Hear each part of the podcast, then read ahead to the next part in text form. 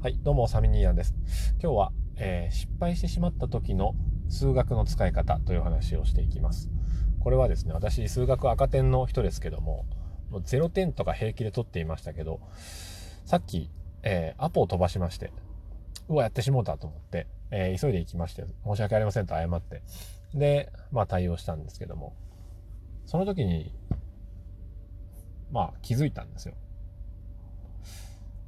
敗した時に、えー、まず、適切でないパターンっていうのは、なんで忘れたんだって考えることですよ。うん。これ一見あの、ありがちな反応ですよね。わ、なんで忘れ、なんだこれみたいな。やっちゃったなと。うん。でもこれは正しくない。じゃあ何が正しいかっていうと、わ、忘れてました。ああ、忘れていたイコール、メモ取ってなかった。プラス、予定入力してなかった。だなって思うんですよね。うん。現状、現れてきた答えが正しい。答えから逆算して、えー、式を導き出す。うん。というふうに考えるんですよ。これ、似てるけど違うんですよね。うん。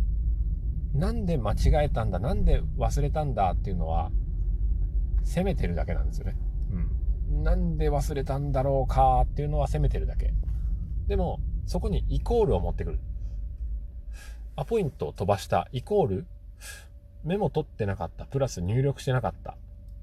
うん。で、数式を組み立てると、えー、予定アポイント入りました。その時、えー、メモを取らないイコール予定に入力しない、えー、あ、違う。メモを取らないプラス予定を入力しないイコールアポイントを忘れる。正解。でございます。このように考えると、えー、起こってきたことって全て矛盾のない式で表すことができるんですよね。うん。だからなんでだっていう責める気持ちじゃなくって、あのー、導き出す。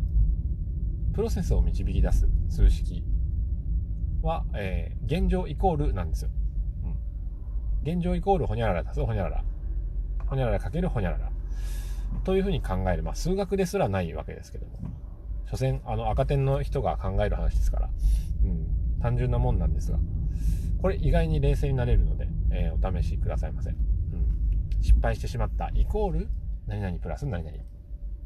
これテストに出ません。でもすごく大事です。それでは今日も良い一日を。